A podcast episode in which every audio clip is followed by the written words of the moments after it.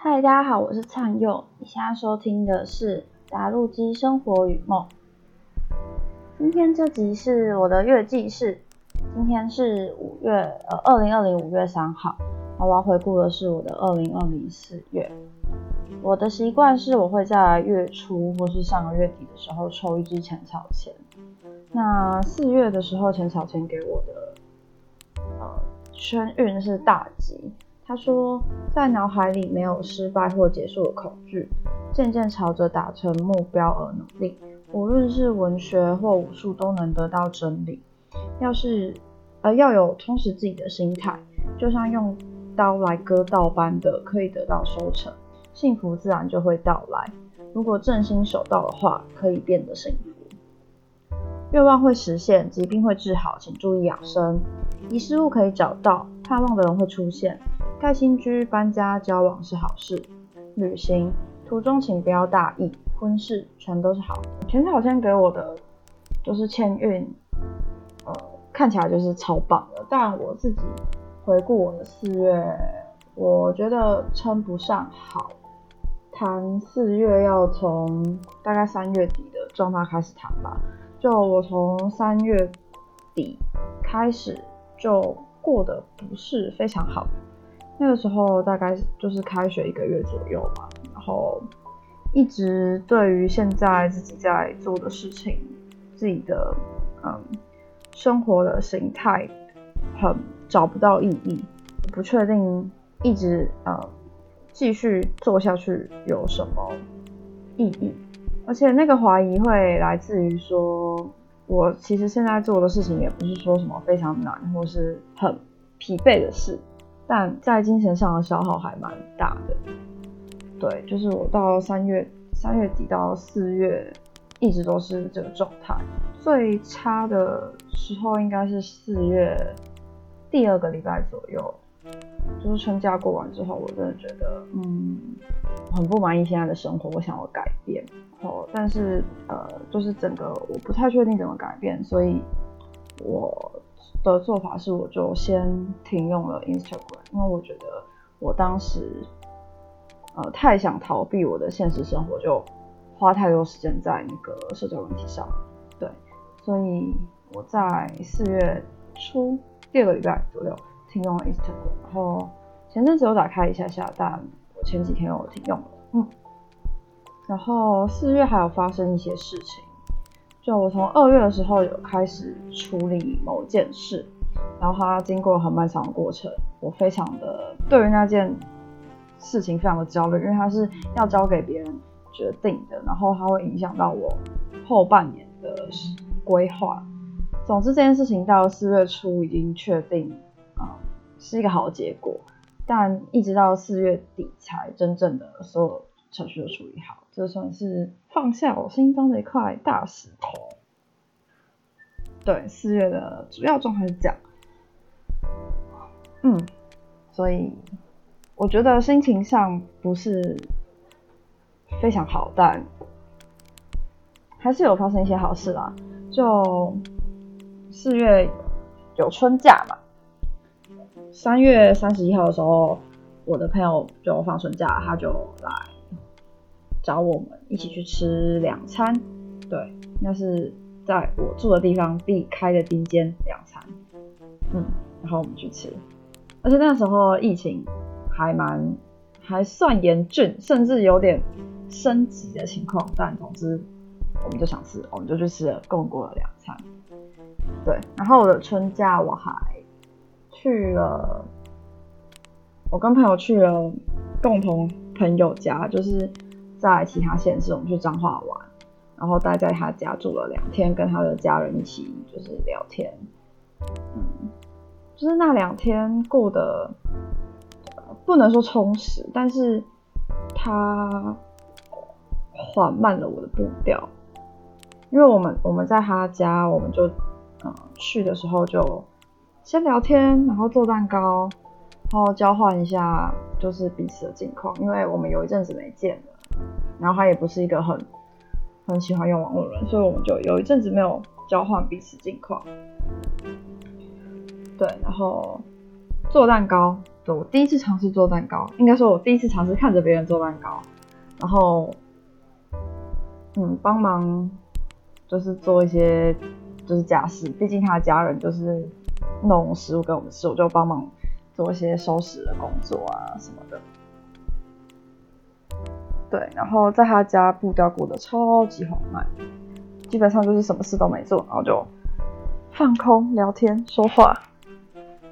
嗯，然后我们其实只去了两天，但那两天过了让让我觉得过得很像就是放了一个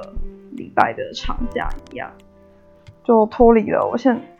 我现在的生活，然后就有好好休息到。上回来之后我还是关了 IG 啊，对，但那两天就是让我觉得就是很放松，然后。四月还发生的好事情是，我在社团讲了一堂社课，然后我是分享那个张子武的《成为一个新人：我们与精神疾病的距离》。呃，这话题就是从我们与恶距离上映以来就一直被谈论，但我觉得大家的谈论都还谈得很浅层。然后那本书我会想要跟社团人分享，主要是它后面有一个部分是。呃，医疗化跟社区化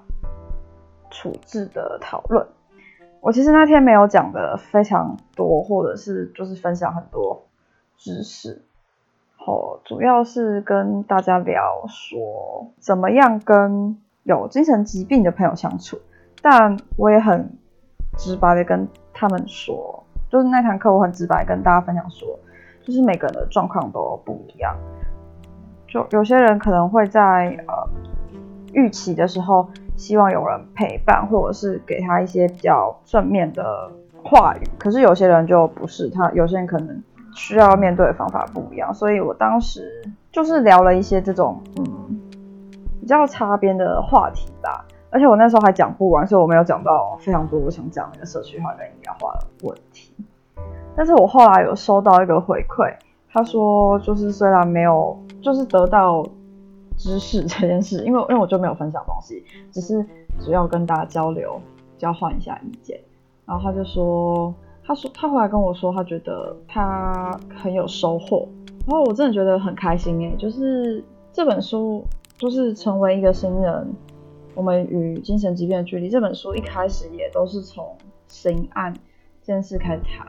然后我自己在准备这堂。课的时候，我我第一个想问的问题就是，为什么我们谈精神疾病的时候，一定都要从审案开始谈？然后有分享，就是在跟各跟大家有分享其他不同的想法。有些人觉得说，嗯，那个是因为发生了这件事情，才让精神疾病变得可见。但我自己会，我自己当时给我的答案是，呃，因为犯下这些重大刑案的人。的的精神疾病患者，就是我们这个社会上最边缘的人。如果我们要谈论怎么去容容纳边缘这件事情，我们势必要从最边缘的开始谈起。对，那个，对我们当时是这样谈的。然后后来那本书里面还有提到一些，这几天也是吵得蛮那个蛮多的那个精神鉴定的问题。就因为我自己也不是法律系，我也不是念医学的。但我觉得他呃提出了一些重要问题，比如说那个刑法十九条，法官要依照精神鉴定医师的意见来判定这个人到底有没有就是法律上责任能力嘛，所以那个杀警案才会判无罪。总之他在书里面放的攻防是曾文清跟另外一个案子的精神鉴定医师是同一个，然后他们的辩护律律师是正杰辩护律师黄志豪。然后黄志豪对于那个精神鉴定医师的质问是说：“你今天的工作是鉴定这个病人的精神状态、心智状态，并不是帮法官做决定，说这个人在法律上有没有行为责任。”就这几天其实也谈到很多尊重专业这件事。呃，我其实还不太确定在这个问题上应该要怎么想，但在江子武这本书里面，他提到精神鉴定的部分，我觉得提出了很多。嗯，我们在看新闻或是在看剧的时候，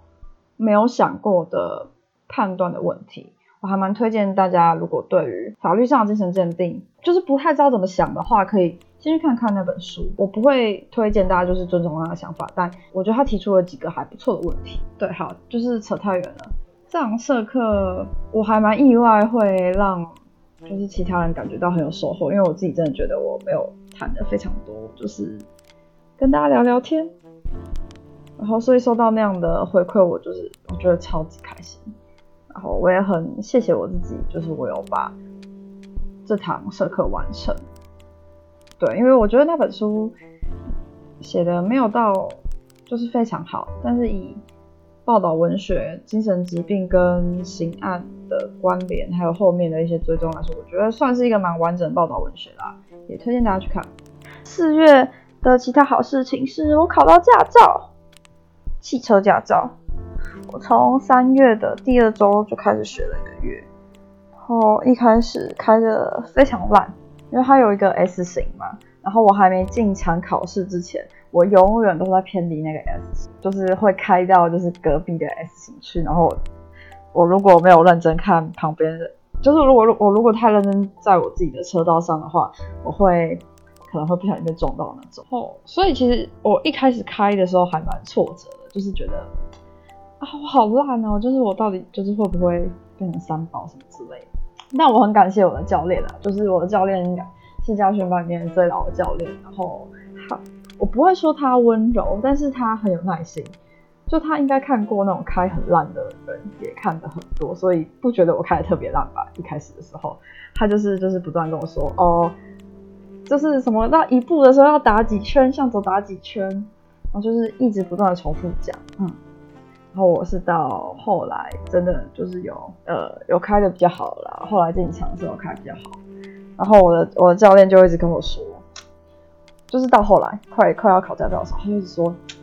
你这个吼不是技术不好的问题，你是心态情绪稳不稳定的问题。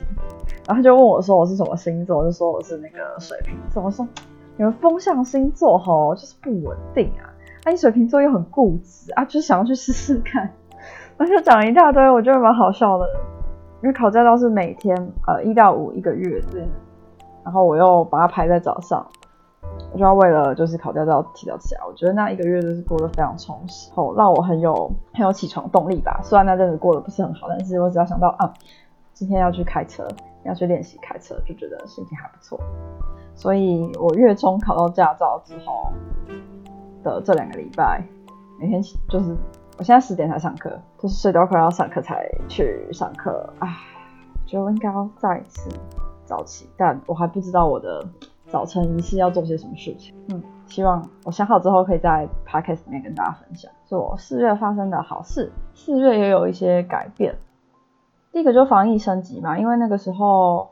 春假，春假就是大家要跑出去玩，然后防疫升级，我们学校就是超级严，变得超级严格，很多地方都关起来，然后要要填一大堆有的没有的东西，然后我们学校在追踪学生有没有去过那些热门景点的时候有出一些状况，然后让我觉得非常不开心，然后防疫升级也让我就是整个。整个对于要出门这件事情就很焦虑吧。我从三月到现在都还没进过电影院，然后除了去吃那个两餐之外，我也没什么去吃过餐厅。而且我们学校，我们学校有确诊案例，呃，不是不是在春假期间，就是在更早之前有确诊案例，但是还没有到两例，所以不用全校停课。然后防疫升级，我们学校又有做一些措施。然后后来那个海军的军人又有经过我们学校，反正就是我们学校超级紧张，但是又都不要改成全力远距，然后我就很不开心。对，就是这学期真的变得很麻烦，然后因为疫情的关系，唉，我还是努力当个负责任的好工。这是四月第一个主要大改变，然后第二件事情是那个 Modern Family 的完结。啊，就是真的很舍不得。我是从我从前年开始看的，然后我两个月就那个时候那时候刚出到第九季，我花了两个月就从第一季看到第九季，然后就是去年年底知道他要多出最后一季的时候，就是还蛮舍不得的。虽然我在很短的时间里面看了呃看了这么多季，但还是觉得好像自己跟他们一起长大的感觉。然后婉姐呃，我就跟我朋友说，就是我虽然没有办法从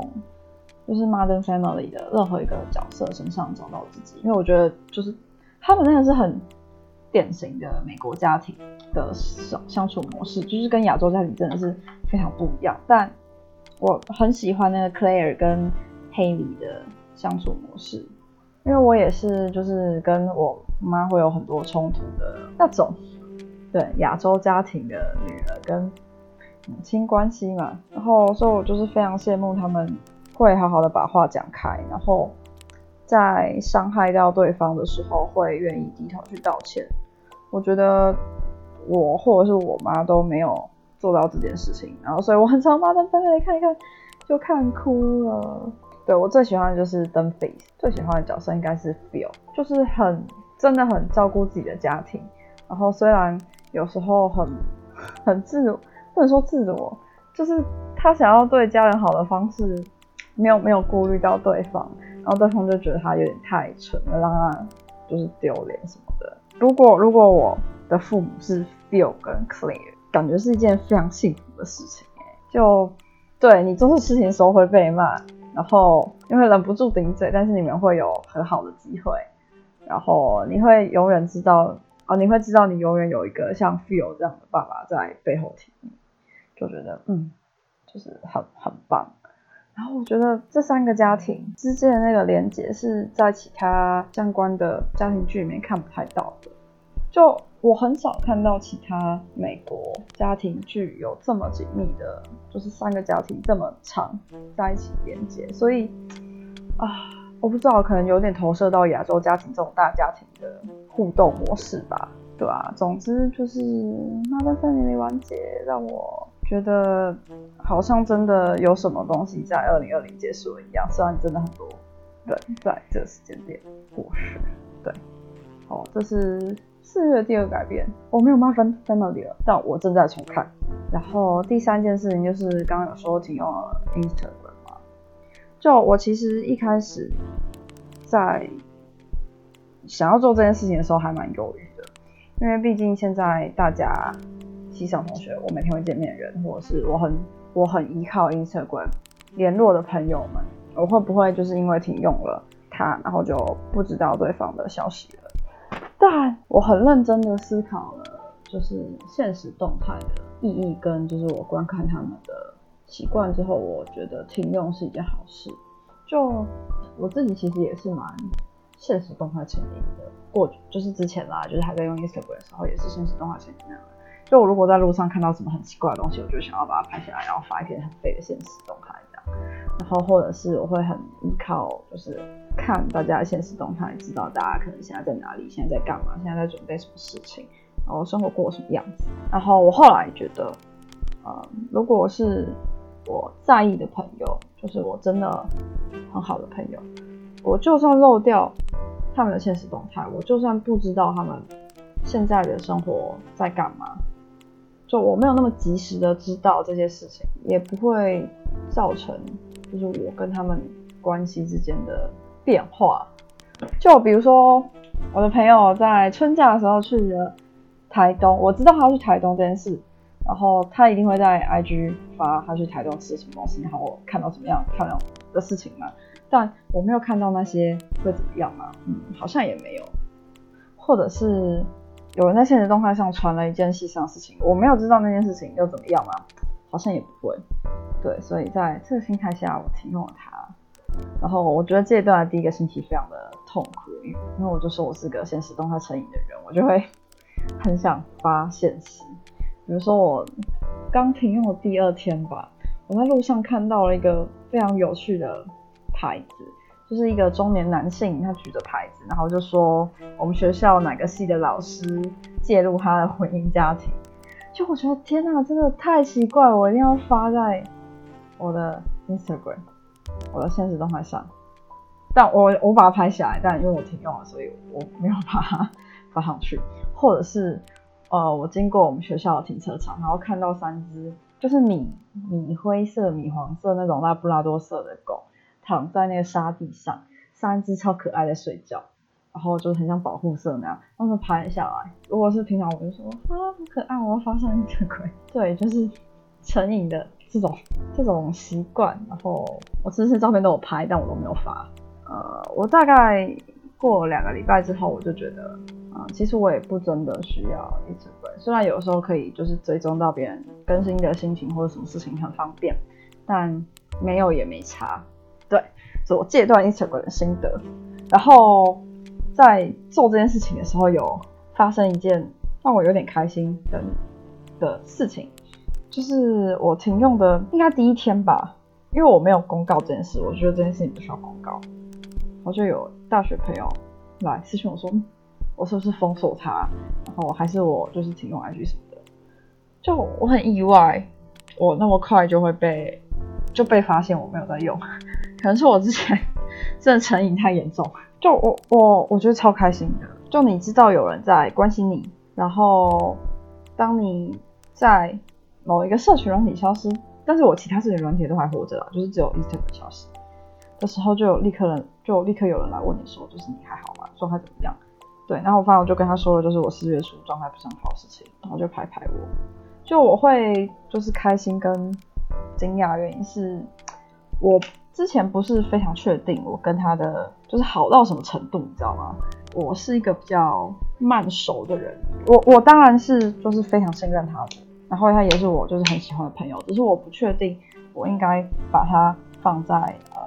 哪个位置，比如说就是我跟我的高中朋友他们。就是跟我到现在一直都有联络，然后我非常亲密的高中朋友，他们的好友等级可能是十这样吧。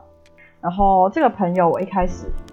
就蛮喜欢他，因为我就频率蛮合，后呃对话话题什么的也都蛮合，就我会觉得他大概有六到七的位置。然后发生这件事情之后，就立刻在升级。他会不会就是觉得我给朋友打分数很命啊？但这个不是分数，这个是一个。这个朋友能带给你多少的安心感的那种分数，超过五以上的人都都很棒，标准超低。但因为我本来就是个在交朋友上比较被动、比较慢熟，就我不是我不是会闭嘴，就是什么都不说，然后只听对方一直说话的那种人。可是我是会就是打，我会打从心底就是相信这个人，但是我可能有时候望着他有一些话题，我还是。不知道怎么开口，对，好，总之就是这样。之后会再聊一集朋友的，让他在我的助列里面。好，这个是停用了 Instagram 的事情。然后第四件事情是我决定开始做 Podcast。今天是五月三号嘛，刚刚前面有讲。我其实啊，我好像两个礼拜前就录好第一集了，然后我一直不知道什么时候要上传。我录完自己就会上传。我希望这是我的第三集，因为我前面其实还有写了一集的脚本，只是我还没开始录，因为我不知道。要从哪里开始聊那件事情才好？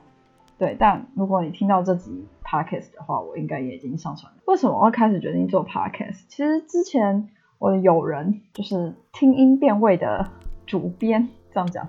脸男就有他就有说，就是我可以做 podcast，但我当时没有想说我要做什么，我没有想要跟别人就是推广的事情啊。然后直到我那个什么，我看了最近 Netflix 上很红的一个动画，叫做《午夜福音》，它就是两个角色在聊天，然后聊一些蛮虚幻的，不能说没有重点，它没有核心的聊天主题，但就是非常漫不经心那种聊天，我觉得那东西很棒。我当时看完之后，我就觉得啊，我感觉我希望我可以做，就是我如果要做 podcast 的话，我想要做这样子的。然后我的主题，我希望是可以谈，呃，这几年我怎么去处理我的焦虑，跟怎么去面对它。但我又不想要做成就是一个如何教你活过焦虑生活那种那种教学型的 podcast，因为我就没有活过，我现在还是处在那个状态之下。但有时候跟我朋朋友有时候跟我聊到，就是我自己的心情不是很好，或者他们状态不是很好的时候，我发现他们会。我处理这些方式可以帮到他们，我不，他们不一定是，不一定是我的方式帮到他们，可能是就是启发他们怎么去做其他事情。但我觉得，呃，原来我是可以借由分享我的经验来帮助其他人，所以就觉得，嗯，就也许我可以开一个一直在 聊自己，就自己聊天自言自语的 podcast，所以我才做这件事。好，我希望我可以持续的做下去，好不好？哦，我的废话真的是蛮多的，嗯，毕竟这是我一个自言自语的 podcast，大概不能让我怎么样，我会尽量就是把它剪的不要那么琐碎。好，然后最后一件事情是在四月最后一天发生一件蛮让人不开心的事，呃，我现在还没有办法聊它，因为我现在还处在那个环境里面。也许我明年回顾到这件事情，然后我还有继续在做 podcast 的时候，我可以说这件事。但呃，这件事的算是启发吗？对，就是我发现我在想这些让呃很影响我心情的事情。我发现我在想这些非常影响我的事情的时候，呃，一开始都会很难避免的，你会陷在那个事件里面的情绪，然后一直不断的去想。回顾那个当下的样子是什么，然后那个东西怎么让你受伤的？对，然后那天自从早上，那天那件事情早上就发生了，对，就基本上就是我一醒来之后就发生的事情，所以它影响了我一整天，就是重，让我整人心情超级差。但直到下午，我重新思考了这件事情的不同角度，因为我在呃发生。这件事情之后的几个小时，我都还在想那个事件当下情绪跟那整件事情发生的过程。可是我在某一个时间点之后，我抽离过来看这件事情的发生，其实是还蛮荒谬的。呃，这件事情如果传出去，它伤害的并不是我，而且我的角色会是一个可以利用这件事情来攻击别人，我可以拿这件事情来反击伤害我的那个人。然后我突然意识到我的权。权利之后，我心情变得超好。我不知道，就是可能就是产生了一种，呃，就是跳脱那个受害者的位置啊，就是自我赔利的过程。Anyway，就是反正这件事情，我觉得它会影响我一阵子。然后我其实还，虽然我有说我在重新思考那个权利位置之后，有让我好过非常多，但我回想那个事件的对话，我还是还蛮不舒服的。对，在。四月最后一天发生的超级这么烂的事情，唉，好，我们回顾一下刚刚讲的前草前，他说脑海里没有失败或结束的恐惧，对，没有，因为我觉得那个时候，呃，我在我这个我的这个生活状态结束要到明年一月才会结束。然后第二句是说渐渐朝着达成目标的努力，我四月唯一的目标就是考到驾照，但考完驾照之后，我人生又丧失了目，再次丧失目标。然后他说，无论是文学或武术，都能得到真理。如果说我在四月有学到什么事情的话，就是我觉得我的朋友们给我非常非常多支持，就是我可以活的心理还算健康，然后不当成一个不成为一个烂人，都是我朋友就是给我的温暖，让我就是可以持续的走在正道上。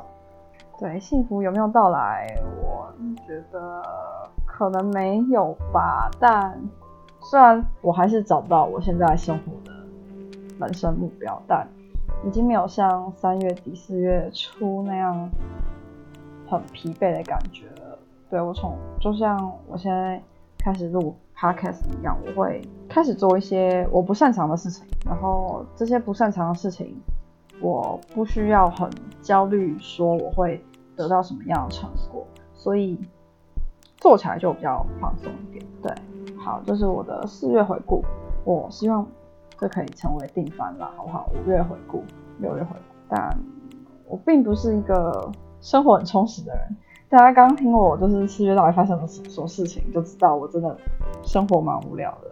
然后，如果你有什么想跟我分享的，你可以写信给我，我的信箱在简介里面应该会看到。然后，我也很欢迎大家用语音。传你的故事给我听，然后我会把它弄成一个打录机的形式，因为目前也没有人弄给我，所以我也不确定会是什么样子。但我非常期待有人做这件事。这里是打录机生活与梦，我是灿佑，我们下次见，拜拜。